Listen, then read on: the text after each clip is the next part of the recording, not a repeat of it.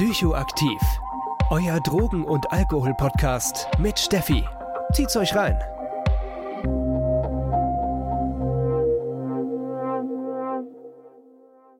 Hallo und herzlich willkommen bei unserer letzten Psychoaktiv-Folge für dieses Jahr. Ich kann es nicht glauben, das Jahr ist einfach wieder, schon wieder zu Ende. Wo ist die Zeit hin? Meine Fresse. Und ich werde mich nach dieser Folge in die Winterpause verschieben und wir machen weiter mit dem Podcast so Mitte, Ende Januar. Ich weiß leider das Datum noch nicht so genau. Folgt mir einfach auf Instagram unter psychoaktiv.podcast, da werde ich das auf jeden Fall wieder announcen.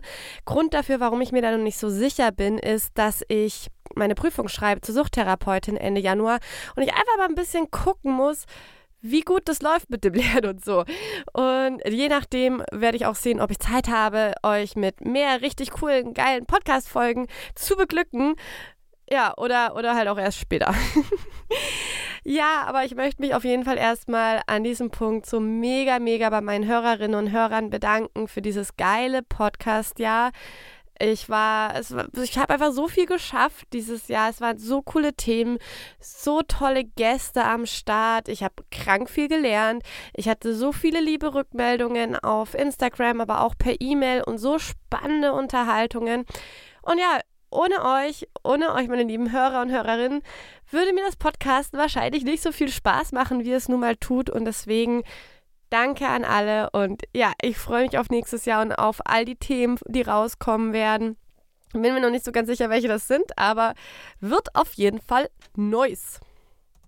Ja, und für heute habe ich ein total spannendes Thema mitgebracht. Eigentlich wollte ich heute ja in dem Podcast für mich eine Wissenslücke schließen und zwar über das Suchtgedächtnis.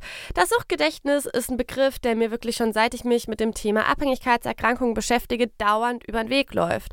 Sei es in der stationären Klinik, in der ich gearbeitet habe, sei es in den Theorien. Und ich muss ganz ehrlich sagen, ich habe nie richtig kapiert, was das Suchtgedächtnis eigentlich genau sein soll. Und ja, irgendwie wurde mir das auch immer anders erklärt. Also es war einfach immer mega schwammig. Und dann hatte ich das auch noch mal in der Suchttherapeutinnen-Ausbildung und ähm, musste das in den Wiederholungsfragen beantworten. Ich muss echt sagen, äh, ich habe mit meiner Antwort nicht wirklich abgesahnt. Die war gar nicht mal so gut. Und ich habe es auch da schon irgendwie nicht so ganz geschafft, das ordentlich zu recherchieren. Und ich habe mich, ja, nichts groß dabei gedacht und dachte mir, naja, lerne ich irgendwann, wenn ich Zeit habe und ich setze mich da ein bisschen mehr mit auseinander. Und weil ich weiß, dass auch mit hinsichtlich meiner Prüfungen, die ich schreiben muss in der Suchttherapie, ich mich nochmal mit dem Thema beschäftigen muss, dachte ich, mache einfach eine Podcast-Folge draus, weil da habe ich immer die größte Motivation, mich mit Themen zu beschäftigen. Ja, Leute, was soll ich euch sagen? Ich war in so einem heftigen Recherchestrudel die letzten zwei, drei Wochen drin. Ich dachte irgendwann, mir platzt der Kopf. Ich hatte auch irgendwann auch nur noch Kopfschmerzen, weil sich, ja, das Konstrukt des Suchtgedächtnisses in der Recherche meiner Meinung nach als richtiger Wissenschaftskrimi empuppt hat. So nehme ich das auf jeden Fall wahr. Und ich glaube, deswegen war ich auch so in meinem Tunnel und habe mich so in dieses Thema reingefressen. Ja, weil ich es irgendwie nicht so ganz fassen konnte und nicht so ganz greifen konnte. Und mich auch so ein bisschen ja, verarscht gefühlt habe. Warum das so ist, werde ich dann aber am Ende dieser Folge nochmal sagen. Da werde ich eben meine Kritikpunkte zum Suchtgedächtnis, zum Konstrukt des Suchtgedächtnisses anbringen. Ich will jetzt halt erstmal nicht so viel vorwegnehmen und möchte euch erstmal die verschiedenen Erklärungen, da haben wir es nämlich auch schon, die verschiedenen Erklärungen oder Konstrukte oder Modelle zum Suchtgedächtnis erklären. Und dann werden wir mal drauf gucken, warum ich das so mega kritisch finde. Ja, und warum es mir auch echt ein bisschen hart auf die Eier geht, dass, dass das so groß ist in der aktuellen Debatte, beziehungsweise so ein fester Begriff, was, ja, egal. Wie gesagt, ich will es nicht vorwegnehmen. Wir starten jetzt erstmal in die Theorie. Und ja, dann schauen wir am Ende weiter und dann werde ich all meine Gedanken dazu loswerden, was ich an dem Konstrukt kritisiere. Starten wir los. Beim Suchtgedächtnis, wenn eben von einem Suchtgedächtnis gesprochen wird, wird im Allgemeinen immer davon geredet, warum Menschen nicht wieder konsumieren können. Das heißt, warum eine Abstinenz unbedingt notwendig ist um eben einen Behandlungserfolg zu behalten oder dass die Menschen nicht mehr rückfällig werden, weil es eben besagt, naja, aufgrund des Suchtgedächtnisses, wenn man einmal konsumiert, konsumiert man immer weiter und man fällt eben wieder in alte Muster rein und deswegen muss der Konsum wegbleiben. Im Prinzip ist mit dem Suchtgedächtnis genau das erklärt. Es war gar nicht so einfach, all das Recherchierte in eine logische Reihenfolge zu bekommen und all die Konstrukte, die das Suchtgedächtnis sein könnten, da sind wir schon wieder, ja, für euch in eine logische Reihenfolge zu bekommen, dass das leicht so nachvollziehbar ist. Ich werde auf jeden Fall mein Bestes geben. Ich hoffe, ihr kommt mit und könnt einigermaßen den roten Faden behalten. Starten wir mal damit, dass es einen Ansatz gibt, dass ein Drogengedächtnis von einem Suchtgedächtnis unterscheidet. Das Drogengedächtnis findet sich im dopaminergen mesolimbischen System, also im Belohnungszentrum, und dabei wird davon ausgegangen, dass man schon bei einem einmaligen Konsum einer psychoaktiven Substanz ja eine gewisse Gedächtnisbildung stattfindet, dass ja, dass man sich sozusagen merkt, was für eine Wirkung von dieser Substanz zu erwarten ist. Das nennt man dann einen Sensitivierungsprozess und durch diesen Sensitivierungsprozess ist die Wirkung der Substanz beim nächsten Mal anders als beim ersten Mal, weil man im Prinzip schon weiß, was für eine Wirkung auf einen zukommt.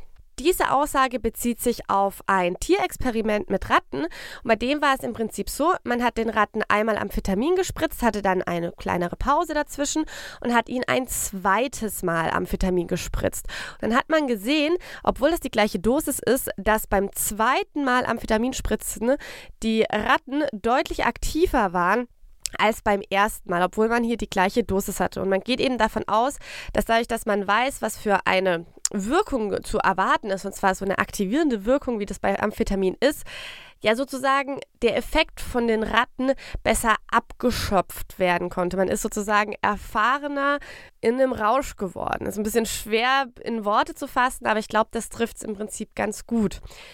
Bei dem gleichen Experiment, was ich auch sehr spannend finde, wurde auch gezeigt, dass es eine Crossover-Sensitivierung gegeben hat, und zwar auf Kokain. Das heißt, der gleiche Effekt konnte man feststellen, als, ähm, als den Ratten dann Kokain gespritzt worden ist und sie da auch eben mit einer erhöhten Reaktion reagiert haben.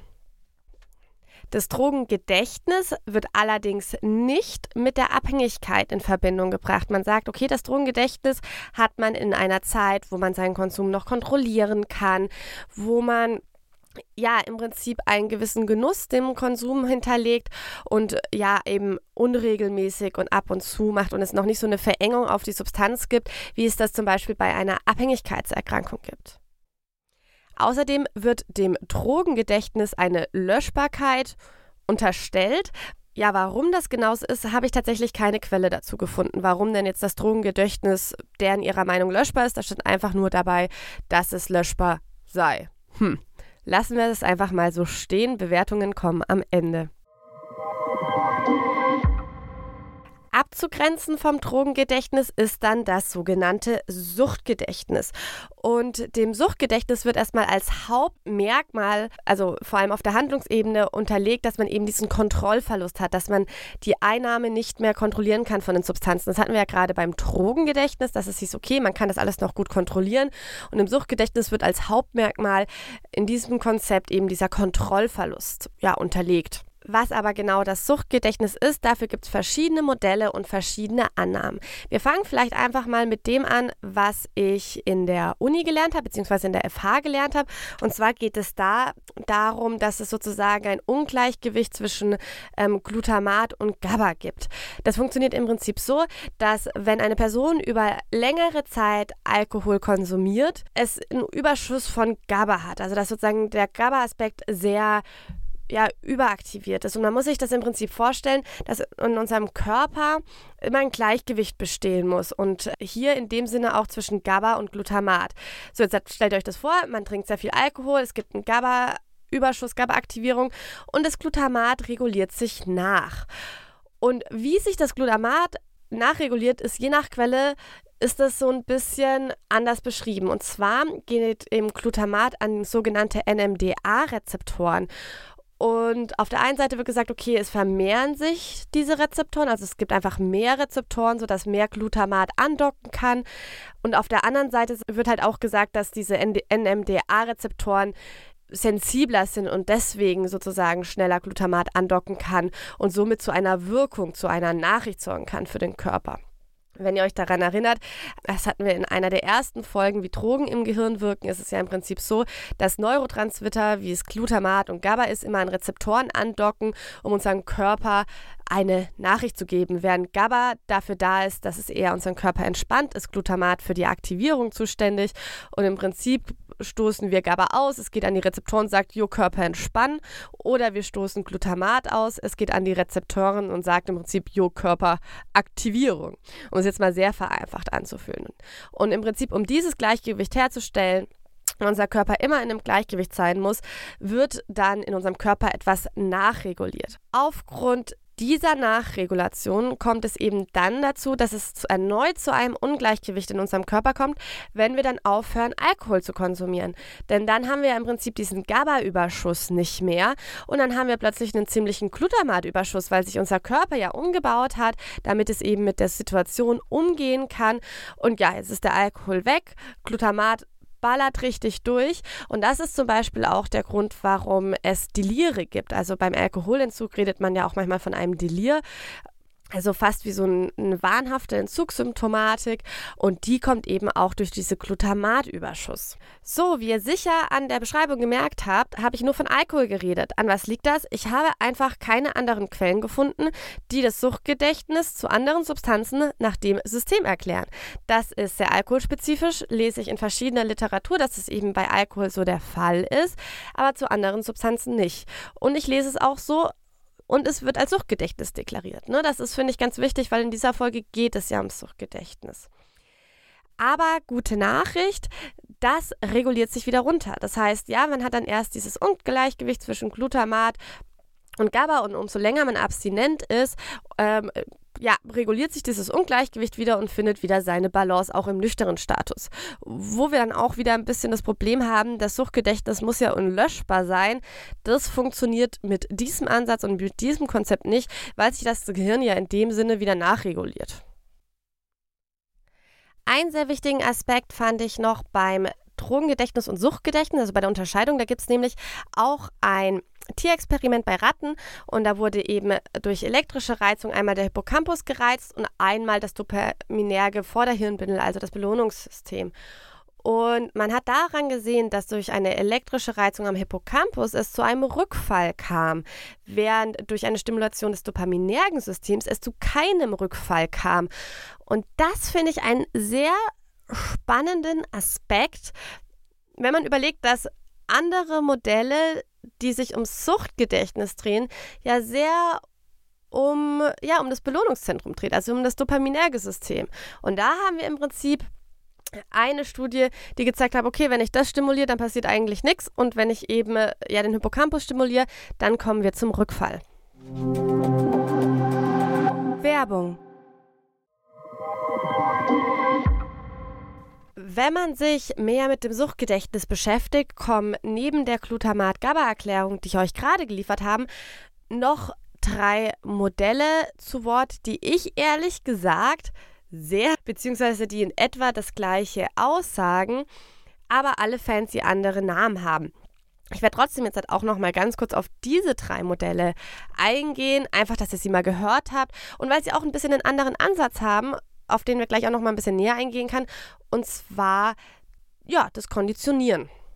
Hier gibt es einmal das Modell der Q-Reactivity als ja, klassisch konditionierte Reaktion. Die Q-Reactivity beschreibt im Prinzip ja eine klassische Konditionierung und besagt, dass man immer dann Suchthunger, Suchtdruck bekommt, weil man sich das auf verschiedene Schlüsselreize hinkonditioniert hat. Das bedeutet sozusagen, dass ich einen neutralen Reiz mit ja meinem Konsum in Verbindung bringe und deswegen an den Konsum erinnert werde und dadurch eben ganz dolle Lust auf meinen Konsum bekomme. So als, ja, machen wir es am besten ein Beispiel, das ist immer am leichtesten. Stellen wir uns vor, ich habe immer konsumiert auf einer Parkbank. Und jetzt immer, wenn ich eine Parkbank sehe, werde ich an meinen Konsum erinnert und bekomme Suchtdruck, auch wenn ich schon sehr lange abstinent bin. Das ist einfach damit so fest verbunden, dass mein Körper dann immer diese Reaktion rausspuckt. Oder man kann das auch auf eine emotionale Schiene machen und man sagt, okay, immer wenn ich traurig bin, dann habe ich Alkohol konsumiert. Ich bleibe jetzt mal beim Alkohol. Und ja, und jetzt bin ich abstinent, aber ich bin natürlich trotzdem noch ab und zu mal traurig. Und dann immer, wenn ich traurig bin, ist sozusagen mein Suchtdruck, mein Suchtverlangen viel, viel größer als normal. Dieser Ansatz wurde durch Messungen der Amplitudenausschläge von kognitiven Wellen untermauert. Und im Prinzip kann man sich dieses Forschungsdesign so vorstellen, man hat eine Kontrollgruppe ohne Abhängigkeitserkrankung und man hatte Menschen mit einer Alkoholabhängigkeit. So, und dann hat man den Bilder gezeigt von total neutralen Sachen und eben von Alkoholstimuli, von Alkoholreizen. Und man hat gesehen, dass die Kontrollgruppe ohne die Abhängigkeitserkrankung die gleichen Ausschlagungen hatte, egal ob man denen jetzt Alkohol gezeigt hat oder ob man den einen Kreis gezeigt hat, jetzt als Beispiel. Ne? Also das war einfach ähm, im Prinzip komplett die gleiche Reaktion. Und bei den Menschen mit einer Abhängigkeitserkrankung, die zu dem Zeitpunkt dieses ja, dieser, dieser Forschung schon eine Zeit lang nüchtern waren, bei denen war es eben so, dass die bei den ganzen alkoholbezogenen Bildern ziemlich ausgeschlagen sind, also eine höhere Reaktion hatte in den kognitiven Wellen als bei diesen ganzen neutralen Bildern. Dann gibt es noch das Modell der subkortikalen Sensitivierung. Dieses Modell sagt im Prinzip aus, dass das Belohnungssystem hypersensitiviert ist auf eine Substanz. Und diese Hypersensitivierung ist kontextspezifisch. Das bedeutet sozusagen, wenn ich in eine Konsumsituation laufe, in der ich früher immer konsumiert habe, ballert mein Belohnungssystem durch, weil es eben eine heftige Konsumerwartung hat. Das heißt, ich gehe, ich habe immer in einem Techno-Club konsumiert und dann gehe ich in einen Techno-Club und habe mega Druck, weil ich jetzt sozusagen erwarte, dass jetzt konsumiert wird und dann wird sozusagen schon extra Dopamin ausgeschüttet und mein Belohnungssystem ist richtig schön aktiv, weil es sagt, oh ja, geil, jetzt gibt es Substanzen. So. Und umso unähnlicher die Situation ist, umso weniger reagiert es. Also bleiben wir mal bei dem Techno-Club-Beispiel. Die gleiche Person geht zu einer 90er Jahre Party, wo sie früher nie hingegangen ist. Ähnliche Situation, weil vielleicht nachts rausgegangen, feiern und so, aber halt von, von den, ja, Stimuli ein bisschen weniger, weil es eine andere Musik ist, eine andere Crowd vielleicht, allgemein da nicht so viel Substanzen konsumiert werden und dann wird das Belohnungssystem ein bisschen weniger aktiviert sein, aber immer noch aktiviert. Und dann geht die gleiche Person vielleicht auch noch auf eine Feier von der Oma, die wird gerade 90, ist auch irgendwie eine Festlichkeit, wo getanzt wird, aber halt alles so 90er Jahre Geburtstagsstyle. Erinnert sehr wenig. Vielleicht macht das Belohnungssystem in dem Punkt auch ein bisschen faxen, möchte auch irgendwie so konsumieren, hat das irgendwie so auf Peilung, aber halt nicht so extrem. Und als letztes Modell haben wir noch das Dual Process Modell.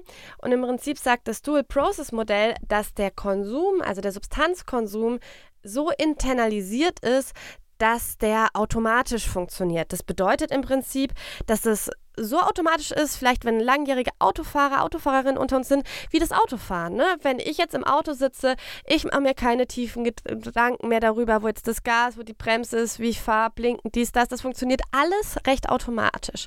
Und es ist ein sehr und das sind im Prinzip sehr schnelle, wenig variable und schwer zu unterdrückende Prozesse.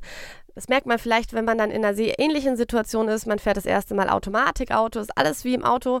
Und ja, da ist es fast ein bisschen schwer, so auch in diesen Prozess einzusteigen, weil dann möchte ich gerne meine automatischen Prozesse machen, die ich vom normalen Autofahren kenne. Und dann sitze ich im Automatik und möchte die vielleicht auch machen und zapp voll auf die Bremse, weil ich denke, das sei die Kupplung. Ne? Und das ist aber so internalisiert, mein Verhalten, dass es wie automatisch funktioniert. Und im Prinzip besagt die Dual Process Theorie, dass der Substanzkonsum eben dieses automatisierte Verhalten ist. Das nennt man dann Automatic Processing. Und dagegenüber und deswegen Dual Process steht eben die Abstinenz, weil es in der Abstinenz, in dem Nichtkonsum, das ist dann nicht mehr selbstverständlich und es braucht eben eine bewusste Informationsverarbeitung und eine bewusste Handlungsregulation, damit es eben auch klappt, abstinent zu bleiben. Das nennt man dann eben Control Processing. So, das waren im Prinzip verschiedene Modelle und Konzepte, die mit dem Suchtgedächtnis in Verbindung gebracht werden, wenn es sozusagen auch um die neurobiologische Komponente geht.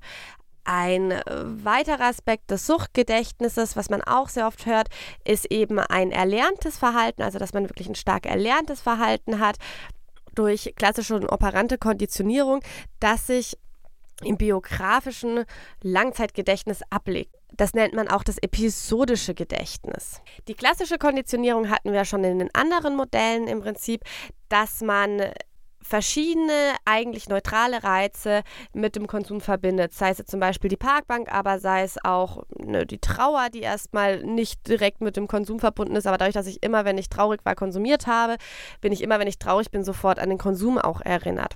Dann haben wir noch als weiteres die operante Konditionierung, die eben dafür sorgt, dass man Verhalten immer dann wiederholt, wenn sie positiv, wenn das Verhalten positiv verstärkt wird oder eine negative Konsequenz wegfällt.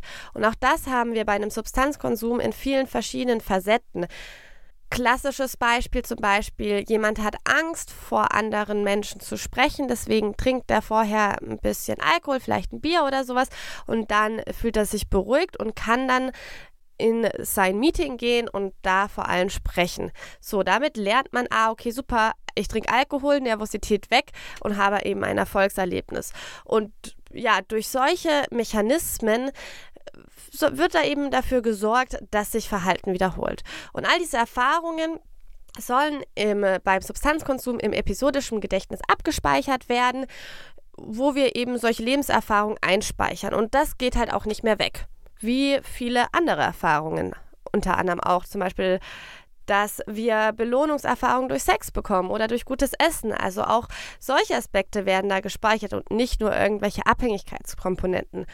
Aber auch dieses Erklärungskonstrukt hört man sehr, sehr oft in Verbindung mit dem Suchtgedächtnis. Ja, so viel erstmal zu den verschiedenen Modellen bzw. zu den verschiedenen Erklärungsversuchen zum Suchtgedächtnis. Und jetzt möchte ich erstmal meine verschiedenen Kritikpunkte dalassen, was mich am Suchtgedächtnis oder dem Begriff des Suchtgedächtnisses oder das Konstrukt des Suchtgedächtnisses so stört. Denn ich sehe es durchaus ein, erstmal das vorab gesagt, dass das Suchtgedächtnis als Begriff, um mit Klienten, Klientinnen über ja dieses stark erlernte Verhalten der Abhängigkeitserkrankung zu reden und eben ne, das Suchtgedächtnis sozusagen als Erklärungsmodell benutzt, beziehungsweise als, ja, als Worthülse, um besser klarzumachen, hey, okay, wir reden hier von einer Erkrankung, von einem tief verwurzelten Verhalten. Und wenn man wieder konsumiert, kann es eben dazu sorgen, dass das einfach ja, wiederkommt und dass man wieder reinkommt. Und man hat das ja auch wirklich schon oft an verschiedenen Studien auch gesehen, dass Menschen eben ja einen schleichenden Rückfall bauen, dass sie vielleicht eine Zeit lang schaffen, ähm, ja noch wie so in Anführungszeichen kontrolliert zu konsumieren, aber dann schnell wieder in das alte Konsumverhalten zurückkommen. Aber man hat auch andere gesehen, die einmal konsumieren und komplett in den Rückfall kommen. Ne? Also das ist ja auch durchaus ein beobachtbares Verhalten. Da ist auch erstmal gar nichts gegen zu sagen. Das Problem, was ich aber daran sehe, ist, dass das Suchtgedächtnis an sich als Konstrukt benutzt wird, was ja dem Abstinenzansatz den ultimativ, die ultimative Legitimation bekommt. Und ich finde, ne, wir haben jetzt seit heute in dieser Folge 20 Minuten oder so darüber gesprochen, was es denn alles für verschiedene Erklärungsmodelle für Suchtgedächtnis gibt. Und ich finde schon allein dadurch, dass man das nicht konsistent und einfach erklären kann, was das Suchtgedächtnis ist, weil es eben so viele verschiedene Erklärungen gibt, kann nicht die ultimative Legitimation für einen Ansatz sein, weil dafür fehlt ja eigentlich die wissenschaftliche Grundlage. Weil wir wissen ja irgendwie, ja alles oder nichts. Das Suchtgedächtnis ist in dem Prinzip, was auch witzigerweise oft gesagt wurde in Artikeln, das darf keine leere Worthülse sein. Aber es ist es ja, weil ein Wort, was mit so vielen Definitionen gefüllt werden kann, ist erstmal eine leere Worthülse. Und ganz ehrlich, auch von der Praxis aus gesehen, wird es als gewisse leere Worthülse genutzt, weil die ja jeder mit was anderem befüllt. Alle Menschen, die ich frage, was ist das Suchtgedächtnis, die erzählen mir irgendwas anderes. Irgendwas von den Modellen, oder manchmal auch was komplett anderes oder geben mir halt eben sehr schwammige Antworten. So, und wenn man jetzt mal überlegt, ich bin jemand, die sehr hohe Interesse hat, so verschiedene neue Ansätze zu erforschen. Zum Beispiel etwas wie Teilabstinenz. Funktioniert das denn vielleicht? Dann kommt halt öfters die Antwort so, ja, nee, geht nicht, Suchtgedächtnis. Aber das ist halt einfach kein Argument, weil wir ja keine Definition, keine richtige haben für das Suchtgedächtnis und wir es hier sich um ein Konstrukt handelt, das sich einfach immer mehr reproduziert hat und einfach einen großen Platz in der, also in der, in der Suchttheorie, in der Abhängigkeitstheorie mit eingenommen hat, ohne dass da wirklich viel dahinter steckt. Der andere Aspekt ist, fast alle Texte, die ich gelesen habe, sind um das Jahr 2000. Und ich habe das Gefühl, dass seitdem das Thema Suchtgedächtnis nicht nochmal ernsthaft angefasst worden ist. Denn es wird sich immer nur auf diese Studien rund um 2000 ja bezogen in verschiedenen Fachtexten und da gibt es nichts Neues dazu.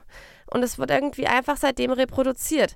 So, und das heißt, schon damals ist man nur bis zu einem gewissen Grad gekommen in der Forschung. Wir haben diese verschiedenen Tierexperimente, aber Tierexperimente sind halt auch immer mit gewisser Vorsicht zu betrachten, weil die einfach nicht eins zu eins übertragbar sind auf den Menschen, weil wir einfach keine Ratten sind. Und im Prinzip ist es ja auch so, dass wir in der Hirnforschung noch nicht so weit sind. Und vor 20 Jahren waren wir noch weniger weit. Und vielleicht sind wir aktuell weiter und könnten in diese Richtung weiter forschen. Es wurde aber nie gemacht. Das heißt, wir reden hier auch von 20 Jahre alter Forschung die damals gemacht worden ist und wo ich persönlich keine wirklich aktuellen Quellen gefunden habe, nach um 2000, sagen wir mal vielleicht auch noch 2005, wo dann daran weiter geforscht worden ist.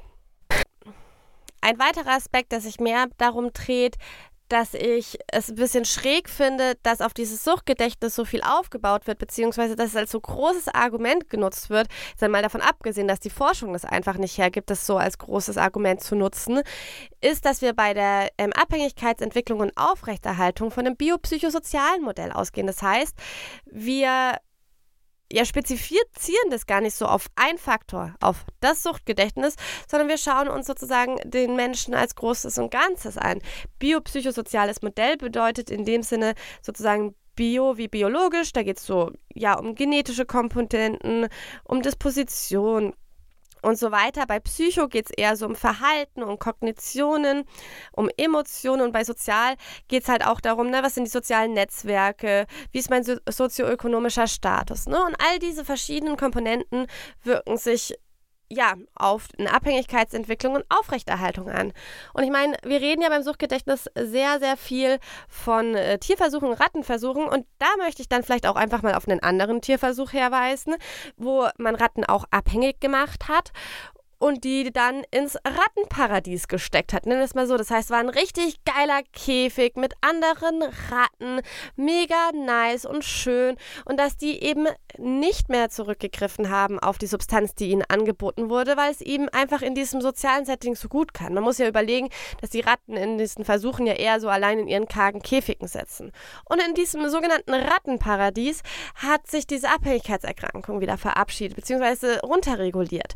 So, und ne, ich mache diesen Versuch, den bringe ich deswegen an, weil wir uns ja auch so die ganze Zeit auf Tierversuche stützen.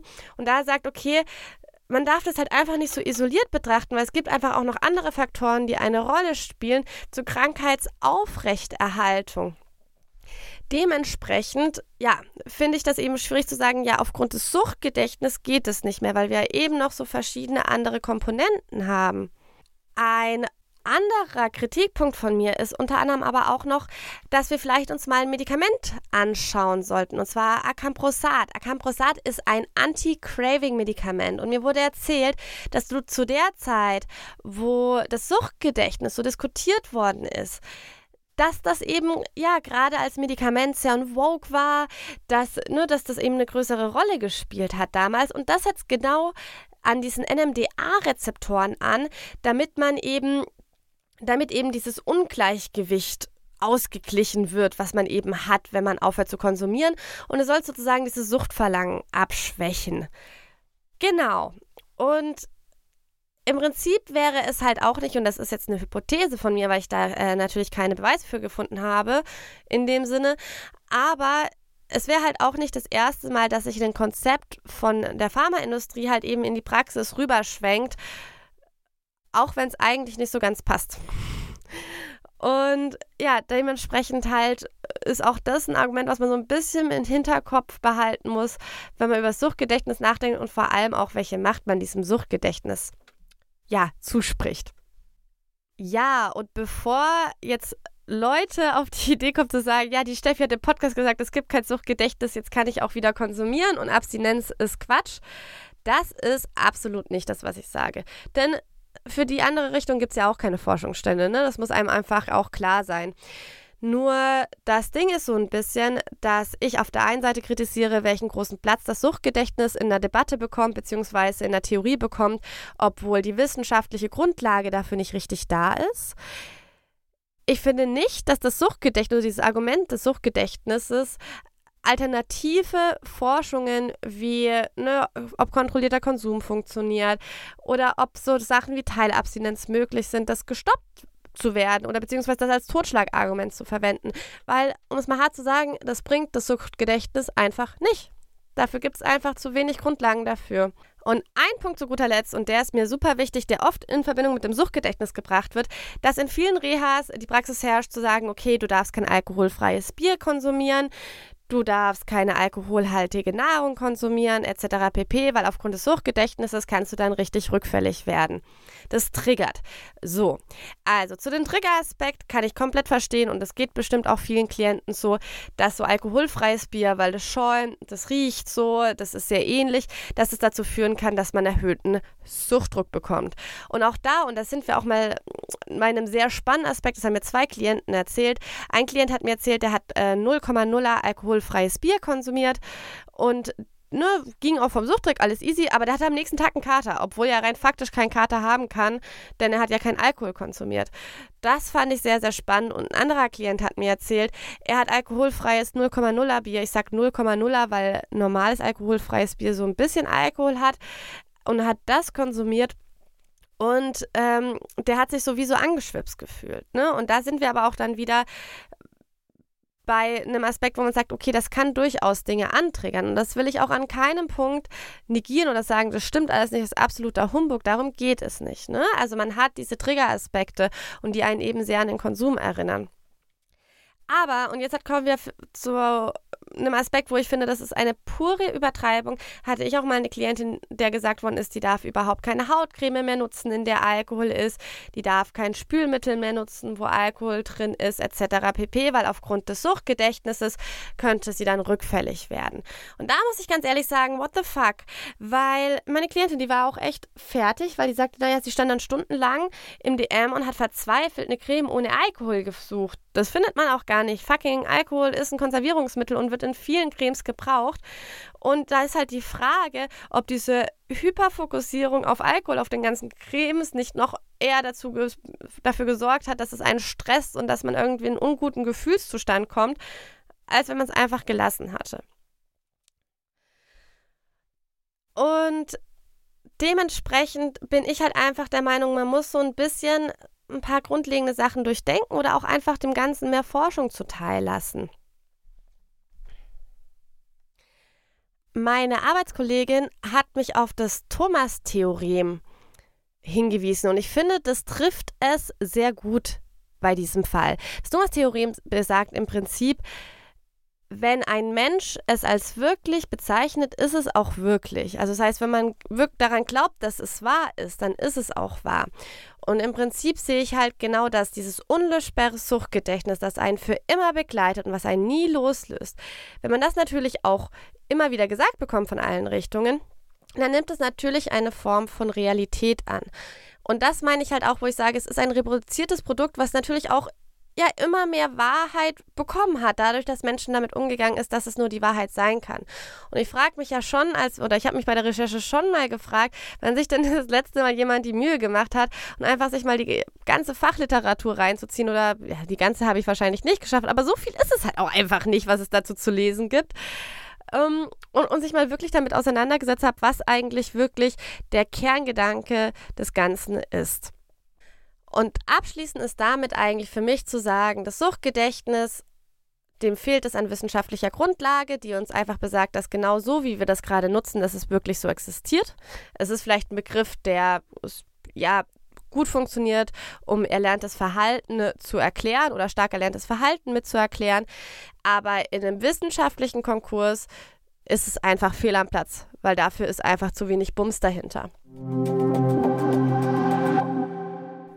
Ja, meine Lieben, das war es mit einer Folge, die mir wirklich echt mal sehr schwer gefallen ist und ich wahrscheinlich auch noch nicht abgeschlossen habe, damit über das Suchtgedächtnis nachzudenken wenn jemand diese Folge gehört hat und dachte so, hey, nee, du, du hast das alles ganz falsch verstanden und ich verstehe das Suchtgedächtnis durch und durch und das ist alles voll das klare Konzept, meldet euch, erklärt es mir gerne, wäre ich super dankbar für. Ich meine, man muss halt auch dazu sagen, ich bin keine Neurobiologin, ich bin Sozialarbeiterin. Also hey, vielleicht gibt es ja irgendwann eine Nachfolge Nachfolgefolge, Nachfolgefolge, okay, zu dieser Folge, mit einem Fachmann, einer Fachfrau, die uns on point erklären kann, was das Suchtgedächtnis ist. Ich bezweifle es bis zu diesem Punkt noch, aber ich lasse mich gerne überraschen. Und ja, meine Lieben, dementsprechend wünsche ich euch erstmal schöne Weihnachten, einen guten Rutsch ins neue Jahr und 2022 hören wir uns wieder. Ich freue mich riesig drauf und bis dahin bleibt gesund, habt eine super Zeit und ja, wir hören uns.